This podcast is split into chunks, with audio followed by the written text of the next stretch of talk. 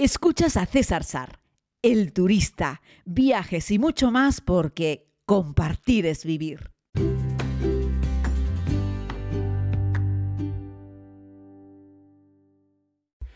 Saludos a todas y a todos, querida comunidad. Primero quiero comenzar este podcast dándoles las gracias. Increíble, fantástica la acogida ayer con el estreno en Buen Viaje de la segunda temporada de la serie. Ayer el episodio número uno. He recibido un feedback increíble. Soy un tipo muy afortunado por tenerles, por saber que estás al otro lado escuchando este podcast, por ejemplo. Eh, si eres de los que escuchas el podcast pero no me sigues en redes sociales, hay una gran diferencia entre los que escucháis el podcast, que sois un montón, y los que compartimos redes sociales. Te invito a que hagas clic en mi cuenta de Instagram, Sar WordPress, César Sar, y también me puedes buscar en YouTube, que por cierto estoy a punto de compartir el contenido de los orangutanes en Borneo. Y bueno, también estoy en Facebook, por supuesto, como César Sar. A todos, gracias por el feedback mm, que me habéis dado, ya repito, en relación con el estreno en Buen Viaje en todas las plataformas de la serie de El Turista. Muchos me habéis preguntado también por la primera temporada. Por el momento no está disponible en estas plataformas, pero bueno, quién sabe si en un futuro lo estará. Dios quiera que, así sea, así es que estamos muy, muy contentos. Sabéis que siempre os digo que me podéis mandar audios o me podéis hacer sugerencias para podcast. Y así lo ha hecho Marina. Marina, un saludo, que seguro que estás escuchando este podcast.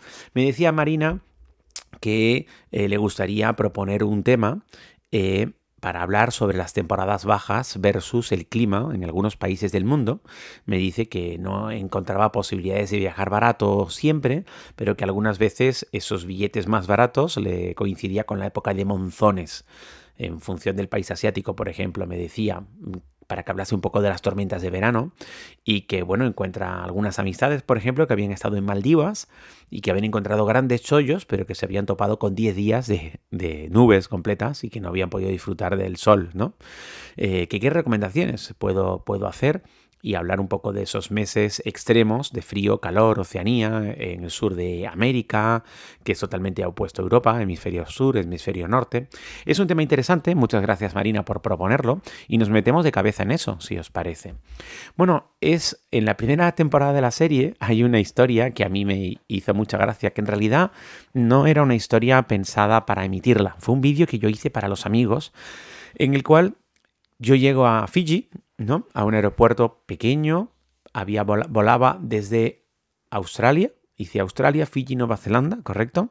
Volaba de Australia a Fiji, de Australia salí con sol, con un muy buen tiempo, era enero, había pasado el fin de año allí, volé a Islas Fiji, no porque yo mm, tuviese ninguna mm, predilección especial por Fiji, sino porque el billete de vuelta al mundo obligaba a hacer un salto en algún país así insular de, de Oceanía, así como estilo polinésico, y eso era Islas Fiji. Salgo con sol de Australia, aterrizo en Fiji, nublado, lluvia en el aeropuerto y pensé, bueno, qué mala suerte, pues era una tormentilla de verano. Y nada, con lluvia, lluvia, lluvia, lluvia, llego al hotel, lluvia, lluvia, lluvia. Eh, me dan la habitación en una planta baja al lado del jardín de la piscina y seguía lloviendo. Un día y medio más tarde seguía lloviendo, yo había aprovechado ese día pues para trabajar, ordenador, volcar imágenes, recordad, ¿no? Primera vuelta al mundo, eh, pues viajaba prácticamente siempre solo, no tenía muchas posibilidades de hacer trabajo de ordenador y yo aprovechaba ese primer día y medio de lluvia pues para estar allí. Hasta que cuando ya había como trabajado todo lo que necesitaba, miraba por la ventana y seguía lloviendo. y decía, ¿cómo es posible? Después de dos días lloviendo, el agua ya empezaba a entrar por debajo de la puerta, gente del hotel pues me cambió una habitación superior, era como un, como un pequeño hotel, dos alturas, y todas las habitaciones hacían como una U rodeando la zona de jardín con la piscina y en la parte abierta de la U había una zona con techos de paja que era como el área común, la recepción, el comedor, etcétera. Para que os hagáis una idea de situación, todo este complejo tenía delante una carretera, a continuación una pequeña zona boscosa, por decirlo de alguna forma, pues muy estrecha, y un poquito más allá la playa. Pero ya les digo, dos días, dos días y medio que no paraba de llover y seguía lloviendo, seguía lloviendo, y me tuvieron que pasar a la habitación de arriba. Estuve en Fiji una semana. Eh, de la semana solamente no llovió una tarde. El resto de los días llovió todos los días. Cuando me había ido a la guía, a la guía Lonely, ponía no vayas a Fiji en enero. Y yo me metí con mi cámara acuática en la piscina de la habitación del hotel en uno de esos momentos en los que llovía con más fuerza. Y con la cámara en la mano y dentro de la piscina hice un vídeo que en realidad lo hice para los amigos, para las redes, eh, mm, de broma, eh, en el que colocaba el trípode apoyado en el murito, nadaba, volvía y decía, Fiji, esto es Fiji, hay lluvia en Fiji, parece que siempre llueve en Fiji, lleva varios días lloviendo en Fiji. Y entonces decía, no, pero ya lo contaban las guías, no vayas a Fiji en enero. En enero en Fiji llueve. Y yo soy una persona que tiene muy buena suerte y aunque vaya a lugares en los que se supone que llueve, luego pues llueve poco, en fin, solo tener buena suerte cuando viajo con el clima. Pero en aquella ocasión cumplió el 100% las predicciones, que yo ni siquiera había mirado. Yo cuando salí de Australia ni miré qué tiempo hacía en Fiji porque tenía sí o sí que pasar por allí, no me quedaba otra. Y cuando hago estas rutas de vuelta al mundo, pues lo que hago es que, que tengo que avanzar, intento evitar los inviernos, ahora puedo hablar un poquitito de eso, pero paso a veces por territorios en los que en teoría es temporada baja por clima. Ese es el caso de Fiji. Y yo se me veía riendo y decía, Fiji en enero no, ¿eh? No vengan a Fiji en enero. Lo que quiero decirte con esto es que si eres una persona como yo que viaja tantísimo, te puedes permitir el lujo de ir a un país en temporada baja por clima y no te queda otra. Es igual que cuando os digo no vayáis a Egipto en agosto, que hay un calor terrible, ni a Turquía en agosto, que hay un calor terrible. Pero cuando mucha gente tiene vacaciones es solo en julio y en agosto, no les queda otra. Y si quieres ir a Egipto te tienes que comer los 46 grados a la sombra que puede haber en Egipto en agosto. Que no es ni de lejos la mejor época del año. Yo te diría que la mejor época del año es ahora, entre enero y abril es la mejor época para ir a Egipto, pero también la mejor época para ir a Turquía, por ejemplo, que ahora vamos a Turquía, salgo mañana para, para Estambul. Y, ya lo, os lo iré contando, ¿no? Como ya hice podcast sobre Estambul en septiembre pasado, que estuve allí con, con, mi hermano y con las niñas, voy a intentar que estos podcasts sobre Estambul sean un poquitito más concretos, sobre hechos concretos, mm, intentando daros consejos, ¿vale? Para no desviarnos del tema que nos propone María. Tampoco te diría, eh, por ejemplo, Sudeste asiático, monzón. Yo te diría, no pasa nada. Es decir, vete, vete, aunque haya sea temporada de lluvias.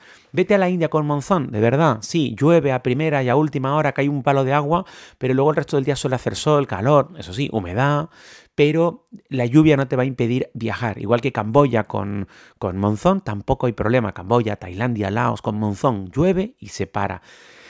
Y no hay problema, igual en toda esta zona del sudeste asiático, Singapur, Malasia, todas estas zonas, cae un palo de agua y luego para, no llueve todo el día. No es como Fiji, que llovió 6 de 7 días completos sin parar, mañana, tarde, noche, 24 horas lloviendo sin cesar. No. En estos países llueve, hay un monzón corto, llueve un poco, cae un palo de agua y luego se abre y está bien. Sin embargo, cuando el problema meteorológico, o sea, la diferencia la tenemos eh, por invierno y verano, hay lugares del mundo que en realidad no merecen la pena. Por ejemplo, cuesta una pasta enorme ir a Australia, ir a Nueva Zelanda, por ejemplo. A Nueva Zelanda, en julio y en agosto, que ahí es invierno, hace frío, está desapacible, ¿no? No, hay pocas horas de luz, no merece la pena. Igual que no merece la pena meterte en el norte de Noruega, Suecia, Finlandia en enero hay mucho frío, 21 grados, menos 21 grados, menos 18 grados, la nieve hasta las caderas. Eh, sí, yo me habéis visto a mí en Helsinki, me habéis visto en Oslo, me habéis visto en invierno, en esos países nórdicos, pero porque también he estado en verano y porque yo soy un loco que está todo el día viajando, pero en eso no me no recomiendo que me imitéis. Pero fijaos como no me habéis en la Patagonia chilena o Argentina en julio y en agosto, que también es invierno. Hace mucho frío, la inmensa mayoría de las actividades no las puedes hacer. El Parque Nacional de Torres del Paine, buena parte de él cierra en invierno. No puedes hacer las actividades, no puedes caminar, no puedes hacer la U, no puedes hacer la W, no puedes hacer muchas cosas. Y es una pena que te gastes un dineral en ir a un país que por climatología no lo vas a poder disfrutar. Así es que ya te diría, si el problema son los monzones en según qué países, puedes ir. Si el problema es el frío extremo, pues no te recomiendo que vayas al hemisferio sur, en el que es nuestro verano, que es su invierno, porque vas a notar una diferencia brutal y ahí sí. Si lo que estás buscando es sol y playa, pues en según qué meses, ya te digo que Maldivas, jodido, claro. Igual que te pasa con toda la época de algas en toda la zona de Riviera Maya. Eh, pues sí, se meten las algas. Es cierto que muchos hoteles que tienen playa, no, en realidad no es privada, pero la playa la tienen delante, tienen un montón de gente que se dedican a recoger esas algas. Eh, pero esas algas te las encuentras también en Miami. En, muchas zonas del Caribe en algunos meses. Entonces, bueno, infórmate bien, busca info del, lugar eh, para hacerte una idea. Ya te digo, si el problema es la lluvia, mm, dale una pensada porque si es lluvia monzónica, llueve solo un rato. Si el problema es el frío, tenlo más en cuenta, porque habrá muchas actividades que no vas a poder disfrutar. Y ahí yo creo que es una limitante brutal, ¿no? Si haces como yo hace tres años, que me fui a las cataratas del Niágara en pleno invierno con menos 15 grados, hombre, yo había visto ya las cataratas dos veces en verano, y con sol, mangas de camisa, está súper bien. Les recomiendo verlas en invierno, las de Niágara, porque están congeladas. Es muy bonito, es muy especial, pero como una segunda visita. Es lo que os digo también con Islandia. Islandia tiene dos viajes, hemos hecho podcast monográficos de eso, uno en verano y otro en invierno. Hay que hacer los dos, pero yo te diría que primero hicieses el de verano y luego el de invierno. Esos serían un poco los consejos que os puedo dar eh, con relación a temporada alta, temporada baja, si va relacionado con la lluvia y el monzón o va solo o el calor, ¿verdad? Lluvia, monzón o calor por eso incluimos ahí calor, Egipto, Turquía, si no te queda otra, vete. O sea, las pirámides están igual de bonitas con 46 grados que con 25. Las vas a poder disfrutar. Eso sí, tú vas a sufrir más, pero las vas a poder ver, no va a haber un impedimento real. La climatología no te va a impedir disfrutarlas, no te va a impedir verlas, ¿no? Pues eso, en toda esa cuenca del norte de África, toda la zona de Oriente Medio, incluso Arabia Saudí, eh, Dubái, Qatar, todos esos sitios que ya en, ya en invierno hace calor, ¿eh? Yo recuerdo pasar un fin de año en Dubái y estar en enero dándome un baño a las 9 de la mañana, un día 1 de enero del año, creo que 2019, si no me equivoco, o fue antes, ay, no me acuerdo. Bueno, estar dándome un baño en Dubái un 1 de enero, dando la bienvenida al nuevo año, 1 de enero, en la playa que estaba delante del hotel eh, de 7 estrellas, la famosa vela esta, y a las 10 de la mañana creo que había 32 grados, de 1 de enero, en esa misma playa en agosto, no sé, debes morir del calor. Pero lo puedes visitar, no es como el frío intenso. El calor te permite, te permite hacer la visita aunque haya mucho calor y por supuesto sea temporada baja.